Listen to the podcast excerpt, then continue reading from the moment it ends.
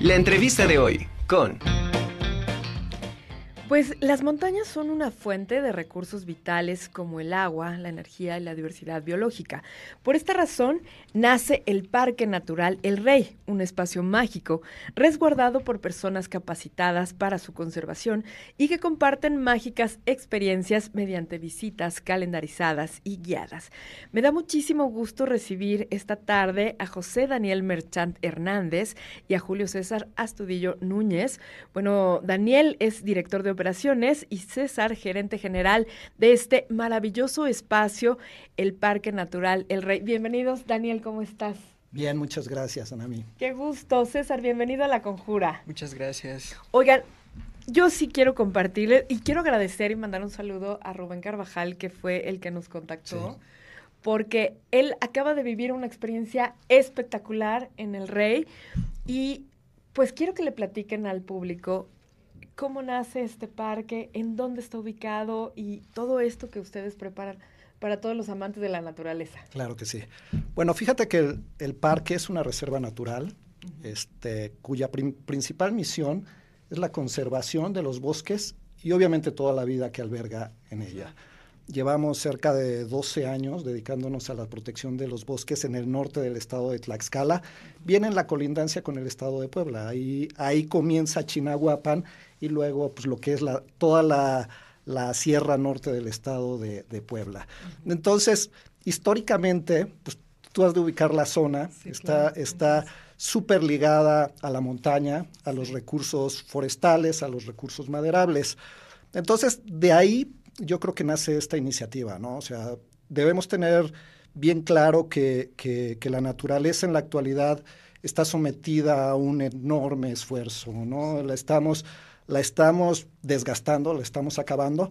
Y, y yo creo que, que en, el, en el estado de Tlaxcala pues hace, hace falta tener una visión de conservación más amplia, ¿no? Así nace el, el- el proyecto del, del rey, ¿no? O sea, le- surge como una iniciativa particular de, de los propietarios en, en- en tratar de cuidar esos bosques hermosos de- del centro, ¿no?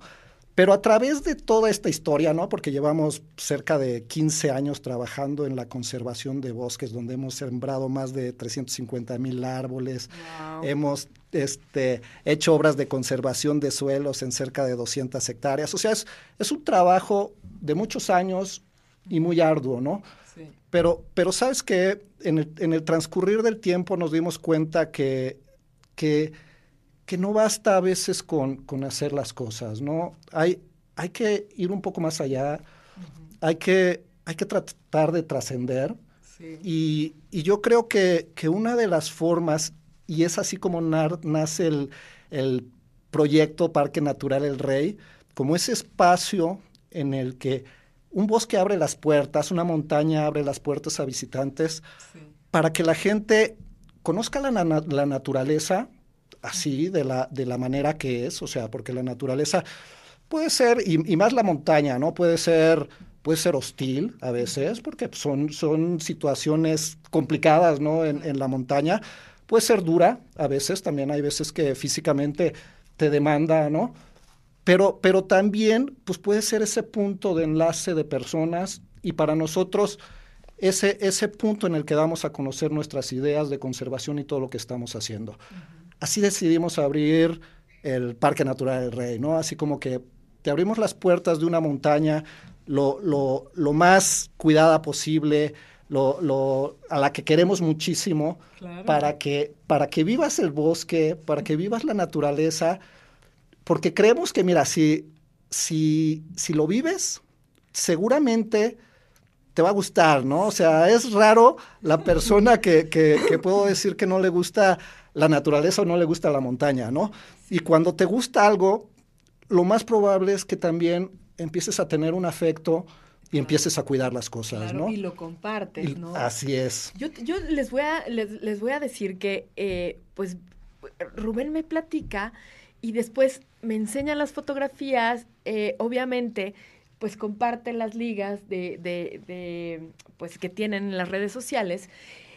Y como dices, a lo mejor no eres gente de ciudad, de, de montaña, pero empiezas a ver todo lo que ustedes han venido armando durante estos 15 años y es muy interesante ver porque mencionaste eh, puntos muy interesantes. Se abre este, César, tú nos vas a platicar, se abre este espacio, la montaña abre las puertas al público y, pero antes de abrirla, ustedes debieron haber conocido el espacio. Claro. ¿No? Saber que la gran diversidad de, vegetación y de vida animal que, habita este, mm. este espacio y bueno, eh, ubicar los senderos, todos estos lugares donde se puede visitar. Platícanos, César, ¿cómo, cómo fue el, el primero conocer este espacio para poder abrirlo al público? Mira, eh, el proyecto nos abre las puertas a nosotros en la licenciatura de Ciencias Ambientales, que donde soy egresado, este, para ser eh, eh, como voluntarios en el proyecto. Entonces, se da la oportunidad de conocer el espacio, de, conocer cerca de 400 hectáreas que son de un predio privado y realmente a mí me, me, me, pareció muchísimo, muy encantadora. ¿Por qué? Porque muy a pesar de ser una montaña, como lo dice el ingeniero Daniel, que tiene obviamente su hostilidad, tiene ese ambiente de exclusividad en donde nosotros nos podemos poner a conocer los rincones más maravillosos del estado de Tlaxcala y sobre todo de Tlaxco. Entonces, eh, el, ir a conocer eh, esta, esta montaña en especial nos, nos encantó, ¿no? Nos maravilló y por eso seguimos apostándole al proyecto y participando en él, sobre todo aportando pues, cosas muy positivas. Claro. Daniel, ¿cómo fue el, planear? Porque tienen, tienen un programa eh, aprovechando los tiempos de montaña, ¿no? Y tienen programas diferentes, eh, puede ser en el día o en la noche, vivir una experiencia espectacular. Yo, yo siempre he dicho que eh, en esa zona, Huamantla, Tlaxcala, Apizaco, en las haciendas y todos estos cielos tan limpios, de cables, de edificios, de tanto, te permiten ver la constelación, te permiten, las constelaciones te permiten ver un cielo espectacular. No me puedo imaginar una noche en la montaña. es, es espectacular, ¿no? Todo lo que involucra la montaña siempre va a ser mágico, ¿no? O sea, hay, hay gente que me, que me dice, oye, pero va a ser frío, pero este pero la altura tal vez me, va a desgastar o tal vez voy a, tener esta insuficiencia de oxígeno, cuestiones por el estilo, ¿no?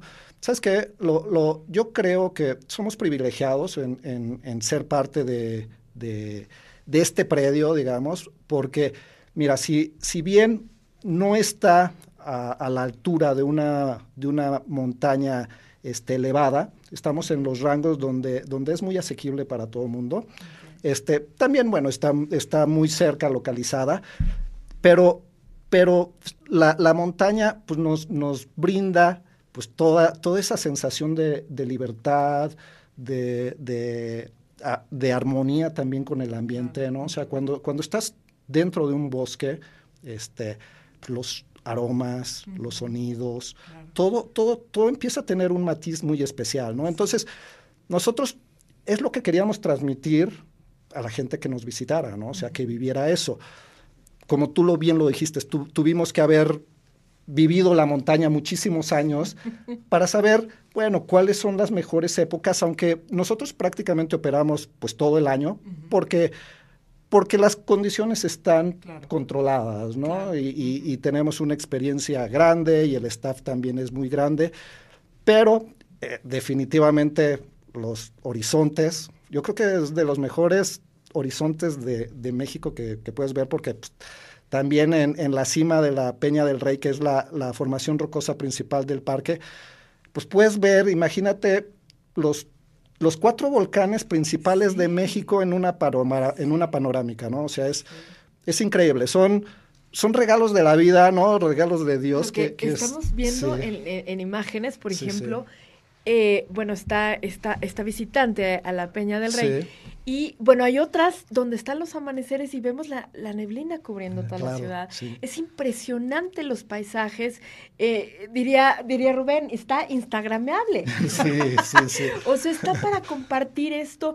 Hay un control, me quiero suponer, hay un control de visitas, hay un control, eh, algo que me pareció también que quiero compartir con la gente.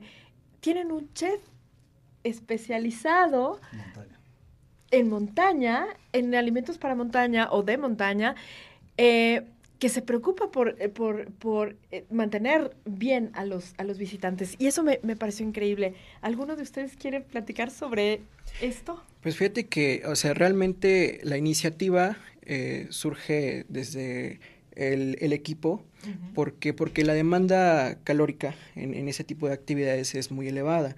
Y aparte el, poder sobrellevar las altas, bueno, las bajas temperaturas más bien. este, entonces, él comenzó a adaptar ciertos, ciertos, eh, cierta gastronomía para que nosotros también no se nos complique mucho esta cuestión de, tener las actividades al aire libre y sobre todo pasar la noche, ¿no? O sea, en campamentos, eh, el hecho de, de pasar o de tener un, plato eh, caliente, pues obviamente nos, nos aliviana demasiado, ¿no? Entonces, él eh, afortunadamente tiene mucha experiencia y se complementó con las ideas del equipo también, en donde se pudo adaptar la gastronomía a, la montaña, a lo que la montaña lo demanda, ¿no? Claro, qué maravilla. ¿Cuántos son en el equipo que, que trabaja ahora en la Peña del Rey? Miren, el, actualmente hay un, equipo base de operaciones que son todos los guardaparques. son, tenemos un, un, equipo de tres guardaparques que se encargan de la vigilancia, tanto del parque como de los visitantes. Obviamente, cuando uno es visitante, pues tiene que obedecer ciertas conductas y cierto reglamento, ¿no? Este, aparte de eso, tenemos un, equipo de, de, guías certificados, integrados por cinco guías certificados que tenemos y este nuestro chef, que, que es mi hermano, este, coincidentemente, y bueno, y la dirección del parque, ¿no? Estamos hablando que somos alrededor de 10 personas en, e, en, el, en el parque. Qué padre, qué padre. Oye, bueno, nos quieren platicar acerca de los programas que ustedes tienen. vemos las imágenes, qué cosa tan más espectacular, porque eh, está abierto para eh, todo tipo de edades. Hay, por ejemplo, si yo quiero visitar el parque, ¿hay algún requerimiento médico o algo en específico para poder asistir o no poder? Sí, mira, primero recordar, el, parque no es un lugar de esparcimiento, ¿no? Es una reserva natural que abre sus puertas a visitantes. Por ello también lo hacemos bajo un régimen muy estricto en el que solo recibimos visitantes en lo que nosotros llamamos un calendario de experiencias planeamos una temporada semestralmente en el que decidimos qué fechas vamos a abrir las puertas a visitantes. Y ya toda la logística y planeación gira en torno a, esas fechas. Todo el registro para participar en las, en las experiencias dentro del parque obviamente requiere reserva. No es un lugar que llegues y puedas entrar como, como podrías entrar a cualquier otro parque, ¿no? No, aquí necesitas reservar.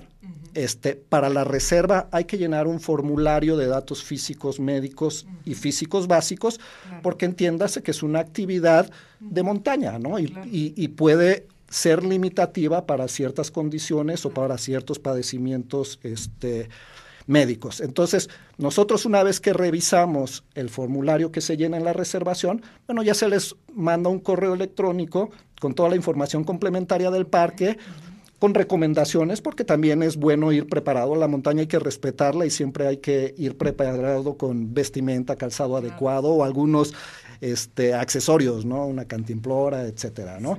Entonces, este, pero prácticamente puede ser visitada por niños de, de 8 años y hemos tenido adultos mayores de hasta 73 años. Eso, eso te da una idea de que es muy asequible, ¿no?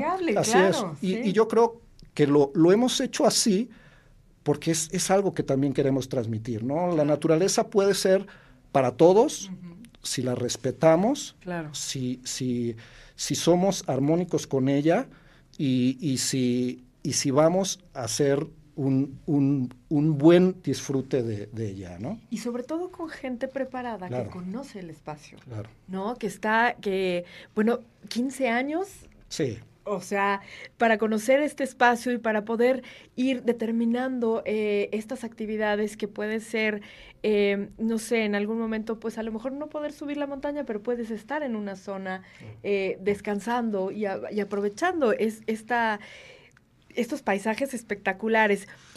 ¿Cada cuánto nos quieres platicar acerca de los calendarios? Sí, claro. Mira, bueno, en nuestras redes sociales eh, ahí pueden verificar nuestro calendario de experiencias, pero en promedio realizamos experiencias cada 15 días. Ese es el promedio. Hay algunas veces, dependiendo de cuándo es mejor temporada para visitar la, montaña, como, como esta temporada de estiaje, en el que hay pocas lluvias, etcétera. A veces lo reducimos a una semana, casi podríamos tener un evento cada ocho días, ¿no? Cuando se hace más complicado en, temporada de lluvias, aunque te puedo decir que a mí es cuando más me encanta, ¿no? El, el bosque está verde, hay neblina por todos lados, sí, sí, es espectacular, ¿no? Aunque bueno, de vez en cuando te llueve y te mojas, pero es parte de la naturaleza, ¿no? Es parte de, lo, de, vivir la montaña. Entonces, ahí pueden, ahí pueden conocer nuestro calendario de experiencias, pero en promedio es eso.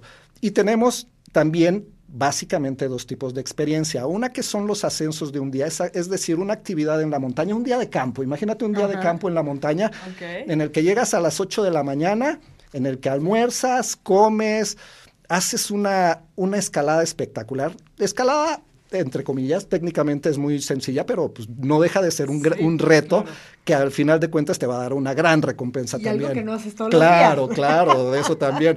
Entonces, este, bueno, vas a, ver, vas a hacer ese ascenso, vas a comer también deliciosamente ahí en la montaña, en manos de nuestro chef que nos guisa. Este, y bueno, luego descendemos, pero, pero hacemos un recorrido en el bosque y bueno, les contamos un poco del tipo de bosque, de la vegetación que hay, etcétera, ¿no? Esas son las actividades de un día, ¿no? Los campamentos, pues ya es una estadía ahí, es ver las, es ver las estrellas en el campamento, es disfrutar de, una fogata en el, eh, allá también, este, con pequeñas variantes, pero, pero sabes que todo este amor que tenemos por, por la montaña y todo este conocimiento que también tenemos, pues nos ha hecho empezar a, ir más allá, ¿no? Porque creemos que, es un escenario increíble. Y por ejemplo, el año pasado hicimos un, fue espectacular, un concierto en medio del bosque. Porque, porque era uno de los sueños que teníamos, ¿no? Cada vez que nos sentábamos en un campamento, cuando escuchábamos una, una guitarra o algo, este, te llegaba a la mente. O sea, ¿te imaginas un concierto con violín acá? O sea, así, así surgen los sueños, ¿no? Claro, sí. Y el año pasado lo hicimos y la verdad, eh, no sé, es, son, son, de esas experiencias que te llenan el alma, que te llenan los sentidos, que, que te vas totalmente satisfecho, ¿no? Y dices, o sea, es, increíble, ¿no? Aparte, ¿sabes qué? El atreverse, ¿no? Hacer cosas diferentes y, y, a ver la montaña desde, o sea, todas las posibilidades, ¿no? O sea, poder ver, eh, visualizar todo lo que se podría experimentar. De entrada, el, el, contexto, ¿no? O esa atmósfera que se crea, y acompañado de música, bueno. Es que, ¿sabes qué? En esencia somos naturaleza, o sea, las artes, el teatro, todo parte de los entornos naturales, ¿no? Entonces, creo que regresar a ellos no es tan complicado, ¿no? Tal vez el estilo de vida actual, tal vez todo, todo, todo, este, todo lo que estamos viviendo actualmente nos ha alejado, ¿no? pero, pero por experiencia te lo digo, no es, no es tan complicado regresar a ella, ¿no? Eh, bastan un, un, par de experiencias en el parque, bastan un, par de salidas a la montaña y, y, y sientes esa conexión y sientes a dónde perteneces, porque pertenecemos a la naturaleza, o sea, el agua, el oxígeno, todo emana de ahí. Entonces, cuando, cuando lo interpretamos así es, es bien fácil relacionarse y por eso nos encanta transmitir eso, ¿no? A través de, a, través de las visitas al parque. No, y de verdad, yo, yo les digo eh, al auditorio, a la gente que nos está escuchando, que nos acompaña, pues quiero decirles que yo a través de las imágenes, bueno, lo viví, o sea, dije, ¿qué cosa? Yo juré que era únicamente para gente que está acostumbrada a tener ejercicios de alto rendimiento, ¿no? Y no, o sea, puede, puede ir cualquiera, bueno, en, buenas condiciones y disfrutar de este, de este hermosísimo espacio. Y bueno, quisiera que nos compartieran cómo podemos llegar eh, de Puebla, de Ciudad de México, de otros estados a, a Tlaxco. Fíjate que dentro del servicio que también nosotros podemos ofrecer, este, tenemos algunos traslados que vienen de Ciudad de Puebla y de Ciudad de México, obviamente con tarifas adicionales, pero realmente es muy sencillo, ¿no? O sea, es eh, llegar al estado de Tlaxcala a través de Puebla, llegamos al municipio de Tlaxco y nos desviamos hacia, hacia la izquierda, que es en dirección hacia Apan Hidalgo. El kilómetro es, me parece que es 9.3 este, está la, la, la, entrada a la hacienda Sochuca, que es una hacienda pulquera precisamente, y que anteriormente perteneció a lo que fue Rancho El Rey, que es de ahí un poquito de la historia. Entonces, dentro de, de, esa, de ese complejo de Rancho, Rancho El Rey, este, encontramos a la entrada la, la hacienda Sochuca, nos seguimos derecho y encontramos lo que son las instalaciones que próximamente ya estaremos habilitando este, las oficinas del parque. Y eh, dentro de ese complejo, que son las 400 hectáreas, también podemos encontrar Rancho Escondido Casagori. Entonces, es un corredor turístico que, que, realmente Tlaxco lo, lo brinda y, y, obviamente es muy, muy sencillo llegar. Además de que entrando a Tlaxco, Pueblo Mágico, el emblema de, de, la naturaleza es, es, esa formación rocosa que es la Peña del Rey. Sí, qué maravilla. Aparte los quesos de Tlaxco, sí, bueno, sí, sí, qué maravilla. El del cestito, bueno, soy fan. Oye, pues sí, la verdad es que es un espacio, bueno, eh, eh, de entrada empieza la aventura en el trayecto, ¿no? Claro. O sea, el ir conociendo, viendo las haciendas, viendo, eh, probando los quesos en Tlaxco, viendo todo lo que se hace en Tlaxco, que es pueblo mágico. En fin, ahí es es toda una experiencia sí. de ida y de regreso. Y puede ser el inicio, ¿no? Porque después está Chinahuapan, después sigue Zacatlán. Sí. Entonces, re realmente todos, todos los, los, amantes de la naturaleza pues, conocen esa zona bien y, y, y creo que puede ser la, la, ruta perfecta de un, de un fin de semana, ¿no? Así es, sí. claro. Quisiera que, que eh, invitaran, ya se nos terminó el tiempo, les agradezco muchísimo, Daniel César, por estar aquí en la Conjura okay. de los Necios y compartir con nuestro público de este maravilloso, de verdad, hermosísimo lugar, el Parque Natural El Rey. Y bueno, eh, redes sociales, por favor, teléfonos de contacto para que la gente pueda hacer sus sus citas. Sus citas. Tenemos una página web que es parquenaturalelrey.com, tenemos eh, Facebook, también Parque Natural El Rey, tenemos, acabamos de habilitar la cuenta de TikTok también, Parque Natural El Rey, Instagram también nos encuentran como Parque Natural El Rey, entonces realmente se repite en todas nuestras redes sociales. Y cualquier duda, el número de teléfono también nos pueden contactar por WhatsApp que es 246 eh, 688 7744. Perfecto. Pues muchísimas gracias. No, gracias a ti, Anami. Gracias, Anami. Gracias. Con todo el gusto. Espero ir muy pronto. No, te estoy ya te estoy esperando, ¿eh? No, ya muero por el de la noche. No, bueno. Sí, sí. Me encanta. Muchísimas gracias.